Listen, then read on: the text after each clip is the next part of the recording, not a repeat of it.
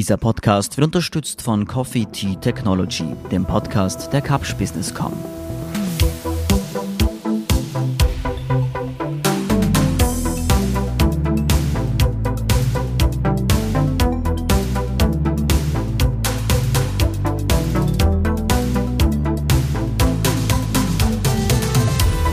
Sie hören Edition Zukunft Alpbach Spezial. Ich bin Philipp Brammer von der Standard.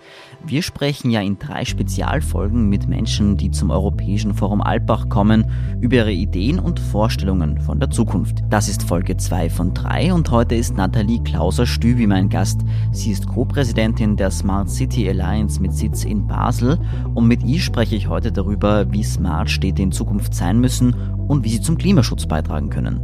Frau Klauser-Stübi, vielen Dank fürs Dabeisein. Hallo, freut mich, vielen Dank. Frau Klauser, wenn ich Smart City höre, dann denke ich und wahrscheinlich auch einige andere an eine hochtechnisierte Version einer Stadt, wo alles glatt poliert ist, autonom fährt und funktioniert, die sehr technologiegetrieben ist, ja fast schon ein bisschen Cyberpunk. Liege ich damit richtig oder komplett daneben? Ich kann mir es gerade vorstellen, woran Sie denken. So an fliegende Autos am besten gleich. Äh, und, und das ist auch äh, so ein Bild, was gerne suggeriert wird, ist natürlich, Technologie ist, ist ein großer Part von der Smart City, aber ganz, ganz wichtig, es ist nicht der wichtigste Part. Also sprich, Technologie und digital soll eigentlich einfach die Effizienz steigern und assistierend wirken. Aber es soll die Smart City an sich nicht determinieren. Also es gibt auch ganz viele nicht digitale smarte Ideen, also sieht man, ein Beispiel dafür ist partizipatives Budget. Also partizipative Budgeting wurde in Brasilien 1988 in Porto Alegre eingeführt und genießt jetzt einen riesen Revival Anfangs 2000er weil das jetzt auf digitale Plattformen übersetzt wird. Also sprich, ein altes, smartes Konzept wird ins Digitale übersetzt und man möchte auch nicht, dass, dass das Smarte ins Digitale reindrücken. Wenn es geht, umso besser. Wenn nicht, da nicht, weil es geht bei der Smart City immer einfach nur um clevere Lösungen für die Zukunft. Mhm. Und was umfasst das alles? Also Sie haben ja schon angesprochen, das Budget ist wahrscheinlich ein kleiner Teil, aber was ist denn jetzt von der Smart City so alles umfasst? Von, von der Smart City Sicht aus kann man wirklich sagen, da hat Boyd Cohen eine gute Übersicht gemacht im Smart City Wheel. Da sieht man, dass es wirklich darum geht, einerseits Smart Environment aufzubauen, also sprich Ressourcenmanagement, erneuerbaren Energien, nachhaltige Development in dem Bereich Ganz wichtig ist, und das ist der zentrale Kern, sind die Smart People dahinter. Also sprich, wie kann man Leute partizipativ einbinden, die Community für neue Ideen gewinnen, neue Ideen aus den Community selbst gewinnen. Ganz wichtig ist auch, dass sie sich wohlfühlen. Also es geht darum, dann wirklich ähm, den, ähm, den, den Lebensraum zu verbessern zusammen und das schlägt sich dann nieder bei der Smart Economy, also sprich die Arbeitssituation, die man hat, dass man äh, nachhaltig innerhalb von der Wirtschaft agiert, aber auch neue Wirtschaftssysteme ausprobiert. Also ähm, Universal Basic Income ist, hat während der Krise neuen Aufschwung gekriegt. Ähm, sicherlich spannend, das weiter auszuprobieren. Oder auch Smart Government, da geht es wirklich darum, dass Leute einen einfachen Zugang finden zu Behördenaktivitäten, dass sie kein Anstehen beim Amt haben, einen digitalen Schalter und dass das Sache automatisch ablaufen. Alles in allem sind es einfach verschiedene Möglichkeiten, Mobilitätsmöglichkeiten, die man auch gewinnen kann, nicht nur nachhaltiger Natur, sondern einfach menschenzentriert angeboten wird. Es ist wichtig für eine Smart City, dass die Lebensqualität der Bewohnenden sich verändert auf eine positive Art und Weise. Und die große Herausforderung für die Smart City Ingenieure ist wirklich, dass der Wille und die Fähigkeit der Menschen da auch mit aufgenommen wird, weil ohne die geht's definitiv nicht. Jetzt haben Sie ja schon angesprochen, bedingungsloses Grundeinkommen, erneuerbare Energien, Smart Government, äh, menschenzentrierte Mobilität. Das sind ja eigentlich Dinge, die man alle schon ein bisschen kennt. Ist die Smart City jetzt mehr als die Summe dieser Einzelteile oder geht es da auch darum, dass alles mit allem auch verbunden wird? Genau, also diese, ich würde sagen, das Smart City Konzept ist nicht neues. Es hat ein Revival gekriegt durch unsere äh, Silicon Valley meets Climate Challenge Ansatz, anfangs 2000er. Und mit diesem Silicon Valley Ansatz, also ein Tech zentrierten Ansatz, hat man äh, bemerkt, hey, man könnte alles miteinander verknüpfen und wirklich datenbasiert Ableitungen setzen, wie man selbst dann wirklich die, die Klimakrise angehen könnte. Und das macht dann auch wirklich der Unterschied aus. Also man hat früher im Schönwettermodus eigentlich auf dem Reißbrett angefangen, Module für Smart City zu erstellen und das wirklich tech getrieben und hat die gemacht für die nächsten 20 bis 40 Jahre, äh, für die nächsten äh, Klimaziele. Und jetzt während der Covid-Krise hat sich doch gezeigt, inwiefern diese Strukturen, die jetzt schon angefangen haben, reifen konnten. Ich würde mal die These aufstellen, dass Smart Cities die Krise besser bewältigen konnten. Und das heißt nicht, dass die Smart City, also sprich führende Städte darin wie Singapur, Barcelona, Helsinki oder auch Wien, Covid besser oder schneller eindämmen konnten, aber sie konnten die Konsequenzen von Corona, also Covid-19 besser abfedern und zeigten sich darin krisenresilienter. Wie kann man sich denn jetzt als Normalmensch, der sich jetzt vielleicht ähm, mit diesen Themen eher wenig beschäftigt, so einen Tag in einer wirklich smarten Stadt vorstellen? Ändert sich da überhaupt irgendwas oder passiert das einfach im Hintergrund alles? Also ich würde sagen, es ändert sich definitiv was. Ganz viele Sachen laufen im Hintergrund ab, sollten es auch, weil man möchte ja äh, wenn das Leben schon gut ist, einfach gut weiterleben. Wenn das aber nicht der Fall ist, und das darin sieht die Smart City auch wirklich ihren Ursprung, sollte die Lebensqualität deutlich verbessert werden. Also man sollte eine höhere Variation von Mobilitätsmöglichkeit haben, also sprich ein Angebot, äh, ob man jetzt lieber Fahrrad fährt oder dann die öffentlichen Verkehrsmittel nimmt oder auch Autoverkehr, aber so in dem Bereich, dass es immer noch nachhaltig für alle ist, weil die Stadt möchte eine umweltbewusste Stadtlenkung herbeiführen und das sollte den Leuten auch indirekt oder sprich auch direkt vor Augen geführt werden in besserer Luftqualität beispielsweise, verringerten und unangenehm empfundenen sensorische Pegel wie Lautstärke oder Lichtemissionen. Man fühlt sich auch besser für, für das Wohlempfinden, wenn darauf geachtet wird. Weiter ist es sicher wirtschaftlich attraktiv, in einer Smart City zu wohnen. Also die Arbeitslosenquote ist niedriger. Verschiedene Lebensentwürfe werden ermöglicht oder auch unterstützt. Und wie ich vorhin gesagt habe, die bürgerfreundliche Verwaltung, also kein Anstehen beim Amt und so weiter, sollten so gelöst werden, und das Spannende ist, wie merkt man, dass man in einer Smart City wohnt, ist, man wird selbst mit einbezogen. Also sprich, der Feedback Loop und die Partizipation des Einzelnen ist ein wichtiger Punkt und das nicht nur anhand von Daten, die man generiert, sondern auch, wenn man etwas sagen möchte, dass man auch einen Kanal hat. Sie sind ja in Alpbach, um bei der Diskussionsveranstaltung What Smart Cities and Villages Can Learn from One Another to Save the Climate. Reden wir mal kurz über das Klima. Sie haben es ja schon angesprochen. Wie kann denn eine smarte Stadt genau helfen, das Klima zu schützen? Also Sie haben ja schon gesagt, die Luftqualität wird besser, es wird lebenswerter, grüner, aber mit welchen Mechanismen wird da gearbeitet? Genau, die Emissionseinsparungen haben wir vorher schon besprochen, also durch smarte Technologie, dass man wirklich Daten generiert, also sprich, wo werden Emissionen wirklich ausgestoßen und ich spreche hier nicht nur von CO2. CO2 ist ein Part, ein wichtiger natürlich für unsere Klimakrise aber es geht auch wirklich um Lautstärke-Emissionen oder auch andere äh, Oxide, die rauskommen, je nachdem, von welchen wir da sprechen. Ein anderer Punkt sind innovative Anreizsysteme. Beim, beim Forum Alpbach vorhin wurde ich gefragt, ob nicht einfach Taxation, also sprich äh, Steuern nicht ausreichen, damit äh, die Leute ihr Verhalten ändern. Wir selbst empfinden Taxation sicher als ein wichtiges Mittel, ist aber eigentlich ein negatives Anreizsystem. Und es geht wirklich darum, dass wir ein Anreizsystem finden, eine Währung, wo die einzelnen Zielgruppen abgeholt werden und sich auch gerne fürs Klima betätigen und auch gerne für die Lebensqualität in der Smart City.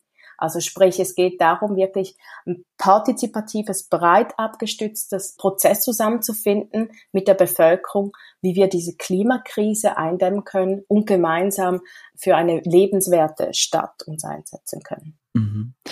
Was ja auch ein großes Thema ist, gerade in Städten, ist ja nicht nur Klimaschutz, sondern auch Klimawandelanpassung, weil der Klimawandel ja schon passiert und es immer heißer wird. Was kann denn die Smart City da leisten im Sinne der Resilienz? Ganz klar, so mit den ganzen Daten, das haben wir jetzt auch bei der Covid-Krise bemerkt, das haben Smart Cities sehr gut einsetzen können, weil sie die Prozesse schon kannten, war wirklich äh, Voraussagensysteme aufgrund von diesen Daten dann zu füttern und an auch gezielt dann Maßnahmen daraus zu formulieren. Also jetzt bei der Klimakrise direkt wäre das wirklich einerseits, dass man aufgrund der Daten dann weiß, hey, die Voraussage heißt, dass hier ein Hochwasserschutzdamm hingebaut werden muss. Das Alarmsystem muss so funktionieren, dass diese Gebiete vorher alarmiert werden, informiert werden, wie kriegt man die Leute dort raus oder müssen sie überhaupt raus oder nicht, also die ganze Bevölkerungsmobilisierung und wie kann man das so einfach und nicht alarmistisch umsetzen. Also die gezielte Vorbereitung in Infrastruktur und in Prozessen sind bei Smart City verankert für die Klimakrise, aber auch eine gezielte Adaption. Also sprich, wir können ja die Städte nicht von ihren geografischen Locations rausholen. Dementsprechend müssen wir schauen, wie können wir die Anpassung machen auf, ähm, auf Hitzewellen oder Überschwemmungen und das nicht nur mit äh, Dämme, sondern auch mit Bepflanzung gezielter. Also sprich, äh, wenn, wenn wir äh, Bäume pflanzen, dass man bemerkt, die ganze Umgebung wird so dadurch auch abgekühlt und das merkt man anhand auch von den sensorischen Maßnahmen. Also sprich, wirklich Anpassung hier auf die Klima, äh, Klimakrise zu setzen. Wir sind gleich zurück nach einer kurzen Werbepause und reden dann über die Kritik, die gegenüber der Smart City immer wieder vorgebracht wird. Bleiben Sie dran. Was sind eigentlich Sprunginnovationen? Wie wird Homeoffice unsere Arbeitswelt prägen? Wie hilft uns künstliche Intelligenz? Was macht ein Chip im Kopf? Was sind smarte Textilien? All das sind Themen, mit denen sich Coffee Tea Technology, der Podcast der Kapsch Businesscom beschäftigt. Verfügbar auf allen gängigen Podcast-Plattformen. Coffee Tea Technology, hören Sie rein. Jetzt gibt es natürlich auch äh, Kritik am Konzept der Smart City. Zum Beispiel immer wieder wird vorgebracht, na ja, man baut da auf Daten auf und es geht sehr viel um Datenerfassung und Analyse. Aber sowas Kompliziertes, so ein Ökosystem, auch sozial wie eine Stadt, lässt sich das überhaupt in Daten fassen? Ja, definitiv. Das kennt die Forschung relativ gut. Und zwar die Forschung operiert also im quantitativen Bereich sehr wohl mit Daten und das heißt aus einzelnen Parametern mit Verknüpfung, Gewichtung und Interaktion dann eine Aussage zu generieren. Und deshalb ist auch die Kollaboration zwischen verschiedenen Stakeholdern, also jetzt hier die Wissenschaft extrem wichtig, dass sie ihre Learnings mit Pilotprojekten zusammen mit der Wirtschaft und den Gemeinden der Regierung umsetzen können. Was auch sehr, sehr wichtig ist, ist, Sie haben es vorhin angesprochen, wirklich auf Augenhöhe gemeinsam mitzugestalten und gemeinsam Werte zu definieren. Und damit meine ich nicht nur diese Stakeholder, die ich aufgezählt habe, sondern auch die Bevölkerung mit einzubeziehen. Weil jegliche Konzeptionen bei der Smart City werden nicht genutzt oder nicht akzeptiert, wenn sie nicht mit einbezogen werden.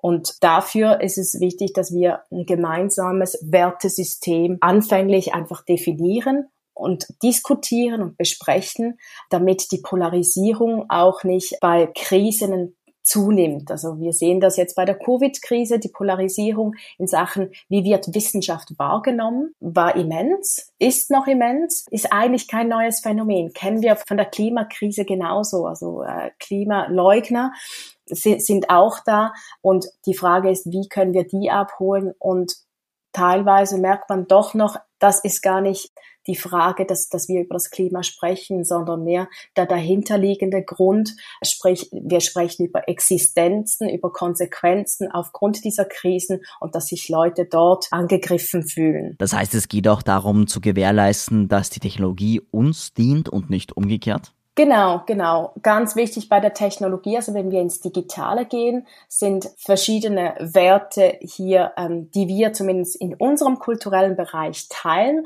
Es würde anders aussehen, wenn wir über Smart Cities beispielsweise im asiatischen Raum sprechen oder auch im angelsächsischen Raum ist auch eine andere Smart City Fokus gegeben. Und zwar bei uns ist Privatsphäre ein wichtiger Punkt. Privacy by Design heißt das wirklich, wenn wir Software entwickeln, was für das Allgemeinwohl eingesetzt werden sollte, ist uns wichtig, dass die datengetriebenen Systeme dezentral stattfinden, also sprich, dass man nicht, dass, dass man die Sicherheit hat, dass die nicht gehackt werden können und alle Daten, die privaten, frei werden dass man auch wirklich weiß, was im System ist, also sprich die Transparenz. Dafür kann man Open Source Systeme anwenden. Open Source heißt eigentlich einfach, dass der Quellcode freigegeben ist, dass alle, die, die programmieren können, das einschauen können und wir können das untersuchen. Hier läuft sehr viel im Credo Public Money, Public Code ab. Wenn wir schon von Steuergelder sprechen, dass wir die Transparenz auch haben, was hier dahinter im Prozess passiert und ein ganz wichtiger Punkt ist die Freiwilligkeit. Also sprich, das ist ein Part von der digitalen Selbstbestimmung. Man entscheidet selbst, ob man Part davon sein möchte oder nicht. Nicht alles, ich habe es anfänglich gesagt, bei der Smart City muss digital ablaufen. Es muss auch ganz klare Spaces, also Räume geben, die offline sind, weil wir bei menschlichen Interaktionen doch auch bemerken, dass wir an Schranken stoßen. Und deshalb ähm, sind Hybridlösungen bei der Smart City wahrscheinlich die besten, um wirklich alle abzuholen. Mhm. Was kann man sich unter so einer Hybridlösung vorstellen? Bei der Hybridlösung geht es wirklich darum, dass man On- und Offline-Formate miteinander verknüpft. Also sprich, beim, ich habe es anfänglich gesagt, beim Participatory Budgeting hat man zwar auf einer digitalen Plattform die Möglichkeit, die Ideen einzureichen für das partizipative Budget was wie, wie so einem Ideenwettbewerb eigentlich kommt und das kann auch mit einem Voting-Verfahren dann angereichert werden, dass Ideen so hoch gewählt werden oder, äh, oder nicht. Aber ganz wichtig ist, wie werden diese Ideen generiert? Also sprich, da setzt man sehr gerne auf Offline-Formate, sprich, man trifft sich im, Gemeindetreff zusammen, im Clubhaus, bespricht die verschiedenen Ideen, man bringt die Leute zusammen. Durch die Plattform hat man die Möglichkeit, Leute aus ganz verschiedenen Kreisen zusammenzubringen und finden, hey, ihr habt relativ ähnliche Ideen oder es geht in, die, in eine spannende Richtung, trefft euch doch mal. Und sonst würden die nie zusammenfinden. Das hilft der Diversität und der Innovationsförderung aber offline kriegen sie ein Gefühl miteinander, diese Idee weiter zu bespinnen. Oder auch äh, Offline-Formate, ähm, Stadtbegehungen, wo man bemerkt, hey, ähm, man möchte gerne was für einen Kreis machen und damit man wirklich äh, weiß, wo, wovon man spricht, glaube ich, dass das Erlebnis viel stärker und präsenter ist, wenn man die auch abläuft und nicht einfach nur virtuell die Fotos anschaut oder auf Google Maps mal das abläuft. Also so, da, da wirken viel, viel stärkere Sachen zusammen. Aber Online-Plattformen bringen ganz viele Leute zusammen und können auch die Effizienz steigern. Ja, und vielleicht nicht nur die Effizienz, sondern auch die demokratische Teilhabe. Sie haben ja bereits das partizipative Budgeting angesprochen. Was gibt es denn da sonst noch für Möglichkeiten, die für mehr Mitbestimmung sorgen könnten in der smarten Stadt?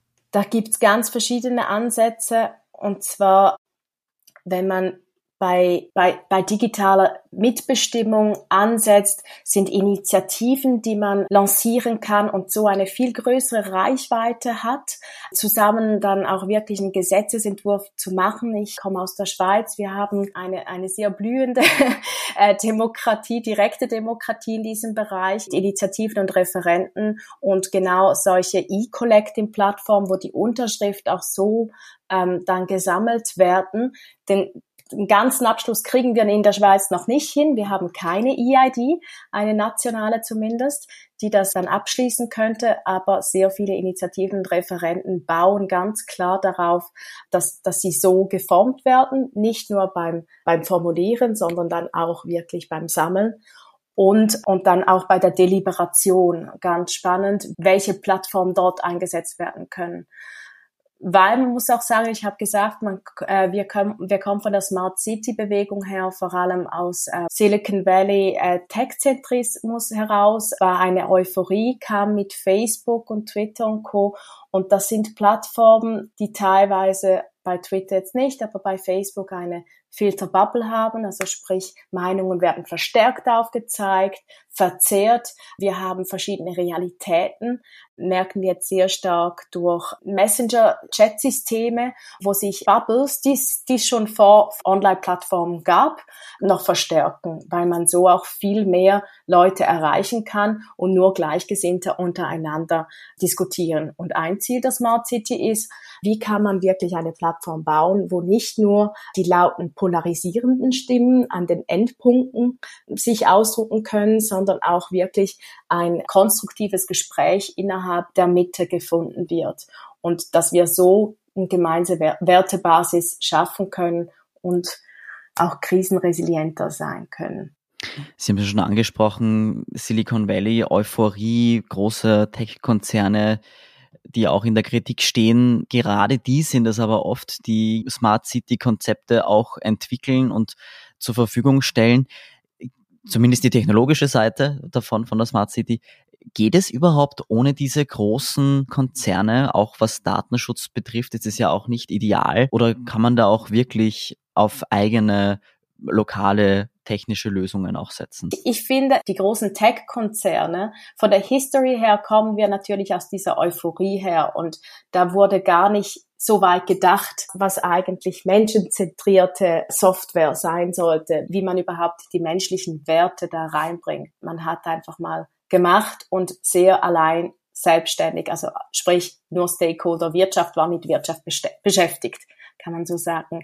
Und das Spannende daran ist wirklich die Emanzipation im Smart City Bereich von den Städten, von den zivilen Akteuren in diesem Bereich, die ganz klar angeprangert haben, was ist mit Privatsphäre, was ist mit Partizipation, was ist mit Transparenz. Und dementsprechend musste sich die Wirtschaft auch adaptieren in diesem Bereich. Wir haben Regelwerke gefunden, die den Datenschutz auch ermöglichen. Auch die ganz Großen aus dem Silicon Valley müssen sich dem beugen. Und das Spannende ist, die Städte haben äh, angefangen, mit Open Source Systemen zu arbeiten. Das heißt, sie können wirklich jegliche verschiedene Softwarebuden dafür anstellen, bestehenden Code anzupassen und sind nicht mehr abhängig dann von den großen ähm, Unternehmen, wie es vorher der Fall war. Was sind denn so Positivbeispiele auf der Welt? Weil wir probieren immer in der Edition Zukunft auch ein bisschen den konstruktiven Blick zu wagen auf Dinge, die schon jetzt recht gut funktionieren. Was sind denn so Beispiele, die schon ziemlich smart sind und was auch ein Vorbild sein könnte für andere Städte? Mhm. Ich finde die Krise, ich habe es anfänglich noch gesagt, die Krise hat ganz viel aufgezeigt, inwiefern die Systeme schon greifen und implementiert sind. Und das hat sich gezeigt bei der datenbasierten Lagebeurteilung von Covid und dann einer partizipativen Lösungsfindung, wie man damit umgeht, der kollektiven Maßnahmenumsetzung und wie man dann mit diesen Feedback Loops umgegangen ist. Also sprich, hat man die, die Maßnahmen wieder angepasst, hat man eine neue Lösung gefunden oder nicht. Und da hat sich gezeigt, also beispielsweise Singapur war wahnsinnig gut aufgrund ihrer sensorischen Ausstattung und Verknüpfung der Daten in der Lagebeurteilung und der kollektiven Maßnahmenumsetzung. In den europäischen Städten ist aber sowas in dieser Form aufs Datenschutzbedenken gar nicht machbar. Und also darum sage ich auch, es ist sehr kulturell behaftet. Was für den asiatischen Raum smart ist, ist für, diesen, für unseren europäischen Raum überhaupt nicht smart und widerspricht unserer Wertevorstellung. Also ähm, ein positives Beispiel kann auch sein von Barcelona, wie ein partizipatives Stadtbudget durch eine Open Source Plattform wirklich gesammelt wird. Also sprich, man hat innerhalb von Hackathons dann auch Ideen gesammelt, wie man mit dieser Krise dann umgeht und wie man dann die Gelder weiter verteilt. Also, und diese Open Source Plattform ermöglicht die Transparenz, über die Funktionalität der, der Software. Da spricht dieser urdemokratische Drang dazu, auch ein kultureller Wert. Eine andere Stadt würde ich sagen, auch historisch bedingt mit der Mobilität behaftet ist Kopenhagen. Wir kennen es, eine sehr fahrradfreundliche Stadt und ein Netz aus verschiedene Ampelsysteme dann auch wirklich smart gemacht hat und den Vorzug für emissionsfreie Mobilität gesetzt hat. Da arbeiten sie ganz klar datengetrieben und setzen die verschiedenen ähm, Verkehrsteilnehmer miteinander auseinander, macht auch New York, Zürich oder Wien Definitiv. Also bei der Mobilität, das ist sicherlich der erste Ankerpunkt, was smarte Städte gefunden haben. Hey, da, da könnte man schnell was machen, entspricht unserem kulturellen Wert und auch dem Emissionsziel am schnellsten näher zu kommen. Mein Kollege Fabian Sommerwiller hat kürzlich im Standard in der Edition Zukunft einen Artikel veröffentlicht, wo er argumentiert, dass Städtediplomatie immer wichtiger wird, auch deshalb, weil sich immer mehr Menschen mehr mit ihrer Stadt als mit dem Land, in dem sie leben, identifizieren. Der Städteforscher Friedrich von Boris, der übrigens vor einem halben Jahr hier im Podcast zu Gast war, spricht sogar von einem Globalopolis, wo Städtenetzwerke den internationalen Netzwerken Konkurrenz machen könnten. Sehen Sie das auch so? Definitiv. Es ist natürlich bei Smart Cities geht es ganz klar auch darum, einen gewissen positiven Wettbewerb unter Städten zu fördern. Also sprich, die Städte haben ein Problem, wie hast du das gelöst? Ich habe hier eine Lösung und, und da kann man sich auch auf positive Art und Weise messen. Und ich glaube, dass das hilft sicherlich Städten dann innovativ voranzukommen, um verschiedene Stakeholder auch einbinden zu können. Ich persönlich sehe aber jetzt gerade äh, auch während der Covid-Krise die Problematik von, von der Polarisierung zwischen Stadt-Land und dass wir ganz schnell darauf schauen müssen, dass wir die ländlichen Gebiete da nicht abhängen. Also sprich, dass wir die mit einbeziehen und auch dieses smart machen. Und wenn ich sage smart, meine ich nicht unbedingt digital. Also es muss dann wirklich ihrem kulturellen Wert entsprechen wie Sie finden, was, was für Sie smart ist und, und die Diskussion dort weiterzuführen. Mhm. Also wir brauchen zusätzlich das Smart Village. Genau, Smart Village definitiv auch ein Thema. Ich glaube, das würde auch den ländlichen Regionen eine gewisse Emanzipation gegenüber den Städten auch ermöglichen, damit sie auf Augenhöhe miteinander auch kommunizieren können. Vielen Dank, Frau Klauser-Stübi, für das Gespräch. Vielen Dank, Herr Brammer. Hat mich gefreut. War mir eine Ehre. Und damit auch ein herzliches Dankeschön an unsere Hörerinnen und Hörer. Wenn Ihnen der Podcast gefällt, dann bewerten Sie uns doch auf iTunes oder anderen Podcast-Plattformen. Unterstützen können Sie uns mit einer Spende oder mit einem Abo. Mehr dazu finden Sie auf abo.derstandard.at. Die nächste Folge Edition Zukunft Albach Spezial erscheint schon nächsten Mittwoch. Da geht es dann um Klimawandelkommunikation. Die nächste reguläre Folge Edition Zukunft erscheint dann schon kommenden Freitag. Bis dahin alles Gute und bis bald.